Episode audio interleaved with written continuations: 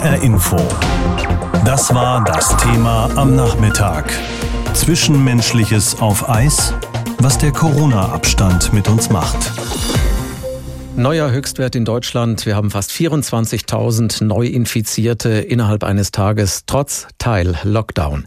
Eine Zahl, die wohl erneut die Diskussionen befeuern dürfte darüber, ob wir weitere Corona-Auflagen brauchen und weitere Kontaktbeschränkungen. Thema und sicherlich auch Streitpunkt bei den nächsten Beratungen der Kanzlerin mit den Länderchefs am kommenden Mittwoch.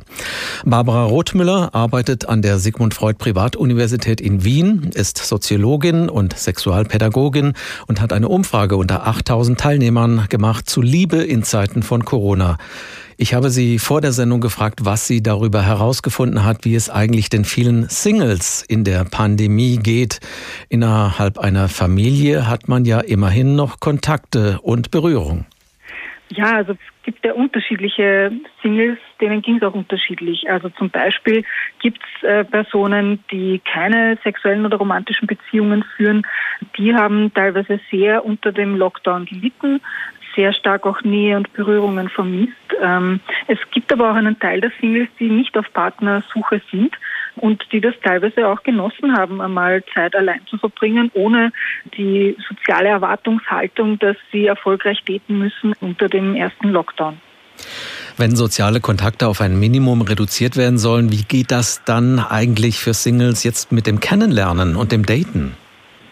Ja, also das ist ganz interessant. Äh, einerseits beschränken sich sehr viele Singles, die eben auf der Suche nach unverbindlichen sexuellen äh, Kontakten sind, auf einzelne Kontakte oder einen Partner, eine Partnerin. Also das kann man beobachten, dass da wie eine Art Monogamisierung von sexuellen und intimen Beziehungen stattgefunden hat. Man darf aber auch nicht vergessen, dass wirklich sehr viele auch ihre sexuellen Kontakte überhaupt sehr stark eingeschränkt haben. Also in meiner Befragung während dem ersten Lockdown hat sich gezeigt, dass die Hälfte der Befragten seltener Kontakt zu ihren aktuellen Sexpartnerinnen hatten.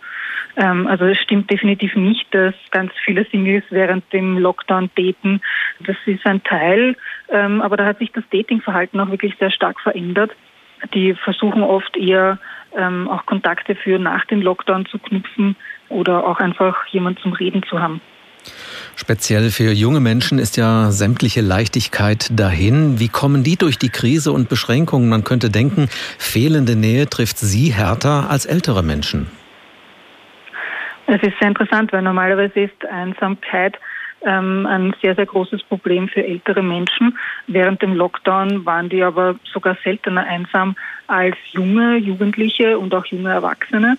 Man muss sich vorstellen, dass für junge Menschen ja auch ihre Freundschaften, auch vielleicht erste Liebesbeziehungen noch nicht die Stabilität aufweisen, wie das möglicherweise am Ende des Lebens ist, wo man schon vielleicht sogar über Jahrzehnte Beziehungen stabilisiert hat. Und daher ist natürlich so ein Lockdown und die Pandemie hier nochmal viel massiver verunsichernd, ähm, als das für ältere Menschen der Fall ist. Schauen wir auf Ehepaare während der Corona-Krise. Viele mussten, müssen immer noch oder müssen demnächst wieder den Alltag zu Hause bewältigen. Das heißt für viele Paare auch, sie sind den ganzen Tag in der Wohnung oder im Haus.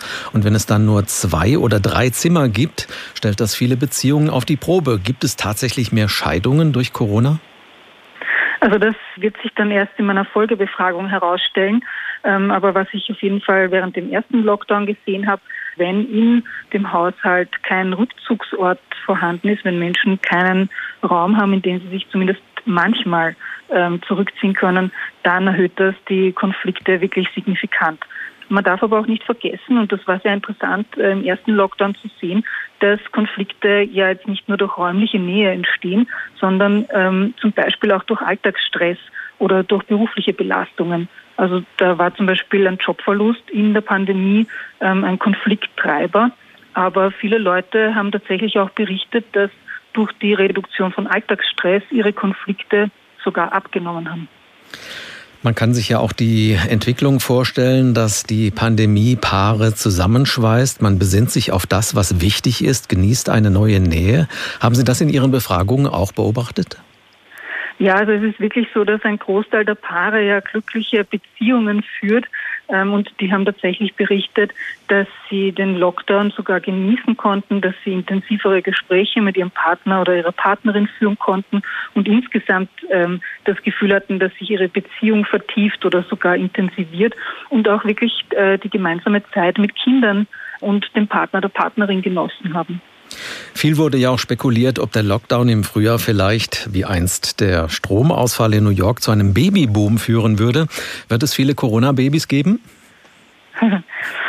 Ja, also das äh, ist natürlich eine, eine Spekulation.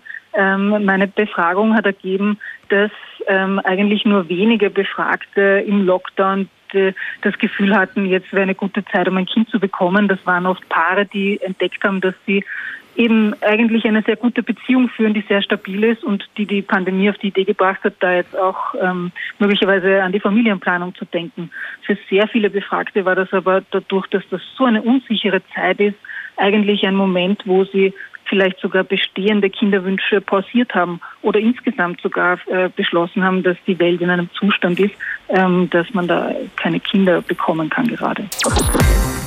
Social Distancing, das ist seit Mitte März das Gebot nicht nur der Stunde, sondern mindestens des Jahres. Anderen Menschen möglichst fernbleiben. Eigentlich sind dazu nur wenige Menschen geschaffen. Nähe ist das, was unsere Spezies zum Überleben braucht und nicht Kontaktverbote.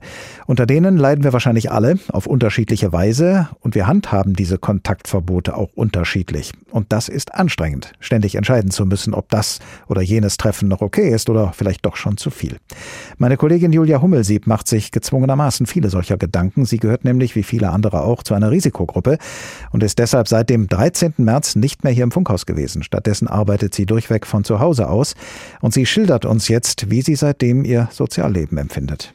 Ich treffe mich viel öfter mit meinen Freunden, seitdem ich hier zu Hause sitze. Also mit denen in Berlin, online, sogar auch mal spontan zum Kartenspiel mit Videokonferenz. Eine suggerierte Nähe, aber sicherlich etwas, das wir auch nach der Pandemie beibehalten werden. Unsere regelmäßigen Treffen in der Realität hingegen sind gestrichen. Nur einmal haben wir uns gesehen im Sommerurlaub. In diesem Jahr haben unsere Familien den gemeinsam auf einem Gartengrundstück vor den Toren der Hauptstadt verbracht. Mit einem Abstand, an den ich mich so gar nicht gewöhnen will. Auch mit unseren Freunden ein paar Straßen weiter regelmäßige Videochats oder mit denen in dem anderen Stadtteil, auch alles online oder per Telefon.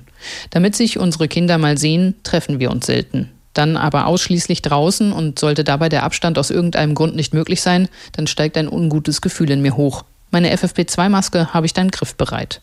Ein ungutes Gefühl beim Treffen von Freunden, ein ungutes Gefühl beim Kennenlernen neuer Leute, ein ungutes Gefühl, wenn andere Kinder mit meinen auf der Wippe sitzen. Das hat mir die Pandemie beigebracht. Näher an mich heran dürfen Menschen aus meiner Virusgruppe, so nenne ich sie. Menschen, die eher zur Virusgruppe meiner Kinder gehören, wenn ich ehrlich bin, denn eigentlich besuchen uns nur noch deren Klassen- und Hortfreunde. Sie dürfen sogar in unsere Wohnung oder unsere Kinder zu ihnen. Manchmal treffen wir die dazugehörigen Eltern draußen. Wir Erwachsenen waren lange nicht bei jemand anderem zu Hause, weil wir abwägen. Den Kindern erlauben wir direkte Kontakte drin, uns nicht. Auch nicht innerhalb dieser Virusgruppe. Das Büro, der Esstisch für meinen Partner, der seit Mitte März ebenfalls nicht ins Büro geht, weil er mich nicht unnötig gefährden möchte, der kleine Schreibtisch im Schlafzimmer für mich, das Hörfunkstudio, die Wäsche auf dem Boden verteilt, muss reichen. Der Kontakt zu den Kolleginnen und Kollegen, per Telefon, per Chat, per Mail, eingeschränkt, das Gerede beim Gang in die Kantine fehlt. Wenn ich meine Kinder irgendwo abhole, dann setze ich oft beim Klingeln schon meine FFP2-Maske auf. Ich schütze mich aus Verantwortung gegenüber meiner Familie. Gleichzeitig denke ich jedes Mal, ich müsste das rechtfertigen vor Freunden, vor anderen Eltern. Denn ich sehe, dass sie es anders handhaben. Sie zählen nicht zur Risikogruppe und sehen alles etwas entspannter als unsere Familie. Auch unsere Kinder verhalten sich anders. Sie sind vorsichtiger wegen mir. Bei den meisten aber kann ich das ansprechen und offen klären, was für uns beide der richtige Abstand, die passenden Hygieneregeln sind.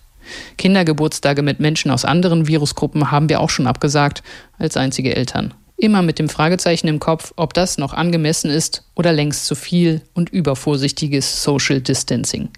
Übervorsichtig finde ich aber die Empfehlung der Bundeskanzlerin, als Familie nur noch eine feste Bezugsgruppe als Kontakt zu haben. Das ist selbst für mich als Achtsame, als Risikogruppe nicht mehr vermittelbar. Die Kinder sitzen vormittags zusammen im Klassenraum, spielen nachmittags bis 17 Uhr gemeinsam im Hort und dann ab 17.01 Uhr ist ein Treffen ein und derselben Kinder dann leichtsinniger oder gar ansteckender? Nein, Tut mir leid. Bei den wenigen physischen Kontakten, die meine Familie noch pflegt, bleiben wir lieber von Mal zu Mal achtsam, verzichten auf vieles, fühlen uns einsam, gehen uns gegenseitig mit unserem wenig abwechslungsreichen Pandemieleben und dem ständigen Aufeinanderhocken auf die Nerven und beschweren uns dann bei unseren Freunden genau darüber, bei unseren Treffen auf Distanz, per Videochat vom Sofa aus oder irgendwo draußen und sprechen davon, wie wir uns wieder umarmen werden, wenn endlich alles vorbei ist. Seit fast neun Monaten sollen wir uns jetzt beschränken. Corona zwingt den Menschen, das soziale Wesen auf Abstand zu gehen, was nicht immer befolgt wird. Gerade im Sommer war es schwer, auf Nähe und Leichtigkeit zu verzichten. Nun aber müssen wir wieder disziplinierter sein. Trotz Teil-Lockdown sind die Infektionszahlen auf einem Rekordhoch. Und so hat schon die Kanzlerin diesen Montag empfohlen. Private Zusammenkünfte mit Freunden, Verwandten und Bekannten sollen auf einen festen, also immer den gleichen weiteren Hausstand beschränkt werden. Und das schließt auch Kinder und Jugendliche in den Familien ein. Heute am Freitag beginnt das Wochenende. In normalen Zeiten würden wir uns mit anderen treffen, beim Essen und Trinken, ausgelassen feiern gehen und uns zur Begrüßung umarmen. Das geht alles nicht. Viele werden heute Abend alleine auf dem Sofa sitzen. Was geht uns da verloren? Was macht so viel Distanz mit uns? Professor Rebecca Böhme ist Neurowissenschaftlerin an der Universität Linköping in Schweden und hat das Buch geschrieben Human Touch, warum körperliche Nähe so wichtig ist. Ich habe vor der Sendung mit ihr gesprochen und sie gefragt, wie wichtig denn Berührungen und Hautkontakte für den Menschen sind. Da geht viel Nähe verloren, würde ich sagen. Also durch Berührungen mit Menschen, die uns nahestehen, die uns lieb sind, also Freunde und Familie vor allem, vermitteln wir dem anderen eine gewisse Nähe und auch gewisse Emotionen, die wir vielleicht nicht unbedingt durch Worte ausdrücken können oder nicht so gut ausdrücken können. Also zum Beispiel gerade als Beispiel, wenn jemand vielleicht einen schweren Tag hat oder eine blöde Woche und erzählt dann darüber, und dann möchte man den ja gerne in den Arm nehmen oder wenigstens mal so die Hand auf den Arm legen oder irgendwie auf die Schulter klopfen. Und das sind Gesten, die ein Mitgefühl ausdrücken und ein Mitgefühl, das wir mit Worten gar nicht so richtig gut formulieren können. Und das kommt dann auch beim anderen nicht auf dieselbe Art und Weise an. Ich denke, wenn jemand uns irgendwie tröstend in den Arm nimmt oder uns jemand irgendwie so die Hand auf die Schulter legt, das hat einen ganz anderen Effekt auf uns. Es nimmt uns auch den Stress ganz anders weg, als wenn jemand nur sagt, hm, ja, tut mir leid, das zu hören. Also insofern verlieren wir eine Art der nonverbalen Kommunikation, die eben durch Berührung vermittelt wird. Dieses Bedürfnis berührt zu werden, das ist ja von Geburt an im Menschen angelegt. Wie kann man das jetzt stillen, dieses Bedürfnis, wenn wir mehr und mehr wieder auf Abstand leben müssen? Es ist natürlich sehr schwierig für Menschen, die wirklich niemanden haben, mit dem sie Kontakt haben können. Viele haben natürlich irgendwie noch ihre Kernfamilie, mit der sie dann eben doch noch sich berühren können. Es gibt auch Leute, die haben sich dann sozusagen in der Isolation einen Berührungspartner gesucht, also jemanden, mit dem sie sich dann wirklich gezielt eben berühren und dann ist das eben ausgemacht, dass es eben zweiseitig hin und her ist, aber mit niemand anders, so dass man sozusagen so einen Isolationspartner hat. Das ist auch eine gute Methode. Schwierig ist es natürlich, wenn man niemanden hat. Da können sich noch diejenigen glücklich schätzen, die ein Haustier haben, mit dem man natürlich auch kuscheln kann. Und wenn man dann eine enge Beziehung zu dem Haustier hat, dann ist das eigentlich gleichwertig wie zum Kuscheln mit dem Menschen. Und naja, letztendlich die, die dann ganz alleine sind, denen allen diese Möglichkeiten fehlen. Ich denke, was die auch machen können, was sicher kein Ersatz ist, aber vielleicht so ein gewisser Ausgleich ist, dass sie zum Beispiel sich so gewisse, naja, also taktile Berührungsreize selber vermitteln können. Also zum Beispiel, indem man irgendwie lange warm duscht oder sich irgendwie schön in eine Decke einkuschelt oder auch sich in die Sonne setzen und Sport machen, wo man den eigenen Körper dabei spürt. Das sind zumindest so Ausgleiche, aber es ist auf keinen Fall Ersatz. Also äh, richtig ersetzen kann man die menschliche Berührung nicht. Für viele Einsame und Menschen, die Sehnsucht nach Berührung haben, ist ja auch das Smartphone ein Ersatz für menschliche Nähe geworden. Kann es denn den Hautkontakt wirklich ersetzen? Nein, also da würde ich ganz klar sagen, nein, das kann es nicht ersetzen. Auf keinen Fall. Es ist und bleibt ein technisches Gerät. Das ist nicht dasselbe, wie wenn wir von einem anderen Menschen gestreichelt oder umarmt werden. Was es natürlich ersetzen kann, ist, dass man doch auch eine gewisse Nähe herstellen kann, zum Beispiel durch gute Gespräche. Das ist aber dann eben eine andere Art von Nähe, vielleicht eine etwas mehr rationale Art von Nähe und nicht ähm, dieses leiblich gespürte, jemanden nahe sein. Wenn es eines Tages wieder möglich ist, jemanden fest an sich zu drücken, werden wir das dann überhaupt noch tun? Wir haben ja möglicherweise in all diesen Monaten so verinnerlicht, dass unser Gegenüber eine potenzielle Gefahr darstellen kann. Eine Virenschleuder ist vielleicht, dass wir so viel Nähe gar nicht mehr zulassen können? Ja, vermutlich. Also ich könnte mir schon vorstellen, dass eben dadurch, dass viele jetzt diese Assoziation ja erlernen in der aktuellen Zeit, dass Nähe und Berührung eben ja was tatsächlich gefährliches sein können, letztendlich eine Bedrohung ja darstellen.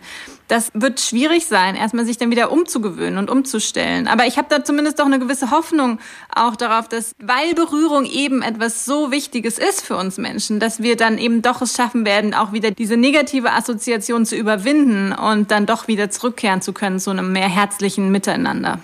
Sie sind ja Neurowissenschaftlerin. Was machen denn Abstand und Distanz mit unserem Gehirn? Stumpft das in manchen Arealen langfristig ab? Langfristig würde ich jetzt nicht sagen, denn das Gehirn ist ja super flexibel und plastisch. Also das heißt, das kann sich ja immer wieder ändern. Die Nervenverbindungen können neu gebildet werden. Wenn welche vielleicht schwächer werden, dann können die auch wieder gestärkt werden. Insofern denke ich, zumindest für uns äh, erwachsene Menschen ist das kein Problem, dass wir dann durchaus in der Lage sind, sozusagen, ja, das eben wieder zu erlernen und die, die Berührung auch wieder genießen zu können, sobald wir wieder dürfen. Wo es vielleicht problematischer ist, ist natürlich bei Kindern, die sich ja noch in der Entwicklung befinden, wo tatsächlich sowas dann doch irgendwie sich prägend im Gehirn, ja, irgendwie festsitzen kann natürlich.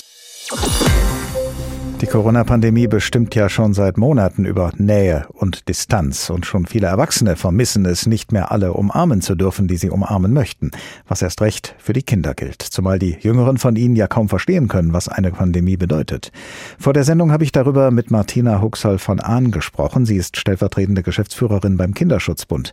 Frau Huxall von Ahn, Schulen, Kitas und Horte sind zwar grundsätzlich noch geöffnet, aber an den Grundschulen sind die Pausen deutlich verkürzt. Gemeinsame Kurse am Nachmittag wie Schwimmen oder Fußball fallen aus und viele Eltern scheuen davor zurück, ihre Kinder noch mit vielen verschiedenen anderen Kindern zu verabreden. Welche seelischen Folgen hat das für Kinder? Also es gibt ja mittlerweile einige Untersuchungen, was insbesondere der Lockdown mit den Kindern gemacht hat sozusagen. Und da wird nochmal sehr deutlich, dass der Verlust von sozialen Kontakten schon auch zu erheblichen psychischen Beeinträchtigungen bei Kindern und Jugendlichen führt. Nun ist im Moment die Situation nicht ganz so dramatisch, weil noch sind ja Schulen und Kitas geöffnet, wenn natürlich auch mit den ja, Einschränkungen, die Sie eben formuliert haben. Aber immerhin bleibt ja die Möglichkeit, äh, im sozialen Kontakt mit anderen und Gleichaltrigen zu sein. Kinder sollen auch jetzt schon Abstand halten und bekommen das ja auch bei den Erwachsenen mit, dass die das auch machen. Lässt sich schon absehen, ob diese Erfahrung des Abstandhaltens die Kinder auch für ihr späteres Leben prägen wird in ihrem Verhalten? Also das wäre jetzt sehr hypothetisch, aber man muss natürlich sehen, dass Kinder sind für ihre Entwicklung auf das Zusammensein mit anderen angewiesen und natürlich brauchen sie auch, ich sag mal, Körperkontakt. Ob das jetzt zu langfristigen Schäden führt, kann ich so nicht sagen. Das wird auch sicherlich abhängen vom häuslichen Umfeld und den sonstigen Gegebenheiten. Aber mit Sicherheit tragen Kinder schwerer daran als natürlich auch wir Erwachsenen. Also ohne dass das jetzt notwendig zu Schäden führen muss, aber wird sich möglicherweise das Verhalten auch im späteren Leben ändern, dass eben die Kinder, wenn sie dann erwachsen geworden sind, auch nicht mehr so überschwänglich miteinander umgehen, wie es ja bisher nicht nur Kinder, sondern eben auch viele Erwachsene bisher getan haben? Also ich glaube, dass man das so pauschal nicht beantworten kann. Also die Frage ist ja, wie viel Aufklärungsarbeit, Gesprächsmöglichkeiten haben Kinder innerhalb ihrer Familie, aber auch in der Schule oder in der Kita und wie viel anderer Kontakt ist sozusagen immer noch zu Familienangehörigen oder vielleicht Gleichaltrigen möglich. Also das wird sehr stark davon abhängen, wie die individuellen Gegebenheiten bei den Kindern sind. Und die einen brauchen mehr und die anderen brauchen weniger. Auch das muss man einfach feststellen. Die Bundeskanzlerin hat vergangenen Montag etwas gesagt, das wir uns gerade noch mal kurz anhören. Private Zusammenkünfte mit Freunden, Verwandten und Bekannten sollen auf einen festen, also immer den gleichen, weiteren Hausstand beschränkt werden. Und das schließt auch Kinder und Jugendliche in den Familien ein. Ist so eine Einschränkung Kindern zumutbar, nur noch einen Spielkameraden zu haben? Also wir erachten diese Regelung für Kinder als überhaupt nicht haltbar. Also man muss sich vorstellen, da sind mehrere Freunde, jetzt soll man sich auf einen festlegen und muss dem anderen dann sagen, aber du jetzt nicht mehr. Also das erachten wir als realitätsfern. Hätten Sie denn angesichts der ja wirklich sehr hohen Zahl an Neuinfektionen denn einen besseren Vorschlag als die Ein-Personen- oder Ein-Haushaltsempfehlung, einen Vorschlag, der dasselbe Ziel erreichen würde? Naja, also im Moment ist es ja immer noch so, dass nach Möglichkeit Schulen und Kitas aufgehalten werden. Das heißt, auch da treffen sich ja Kinder, also auch unter Hygieneregeln mit anderen Kindern und Jugendlichen, so dass es irgendwie aus unserer Sicht nicht sehr nachvollziehbar ist, warum es im Privaten dann nur noch eine einzige und immer wieder festgelegte Person sein darf. Das heißt, Sie halten das sowieso für überflüssig, weil es in anderen Fällen auch nicht so konsequent gehandhabt werde. Genau, mhm. genau. Kommende Woche trifft sich die Bundeskanzlerin wieder mit ihren Kolleginnen und Kollegen aus den Ländern und vielleicht werden dann auch Einschränkungen für die Schulen beschlossen. Erste Schulen bereiten sich ja auch schon auf Hybridunterricht vor, also auf eine Kombination aus Präsenzunterricht und Homeschooling. Das bedeutet dann noch mehr Distanz. Wenn diese Maßnahme zur Eindämmung der Pandemie unumgänglich sein sollte, was würden Sie sich unter diesen Umständen wünschen? Was wäre dann wichtig für die Kinder? Also wichtig ist, und das wissen wir ja sozusagen aus dem Lockdown im Frühjahr, dass die Lehrpersonen den Kontakt zu den Kindern und Jugendlichen sehr kontinuierlich halten, sie unterstützen und dass sie eben über all die digitalen Möglichkeiten auch ermöglichen, in Gruppen zu lernen. Also das war ja etwas, was Kinder und Jugendliche sehr vermisst haben, dass sie eben nicht mehr mit Gleichaltrigen zusammen lernen konnten und oftmals eben auch der enge Kontakt zur Lehrperson fehlte. Und ähm, nach allem, was wir im Moment über die Vorschläge wissen, wird das ja stärker für die älteren Jahrgänge angedacht als für die, sag jetzt mal, Grundschüler. Ich glaube, da, soweit wir das erkennen können, gibt es immer noch ein Bemühen, denen tatsächlich auch, soweit es geht, Präsenzunterricht zu ermöglichen. HR Info. Das Thema. Wer es hört, hat mehr zu sagen.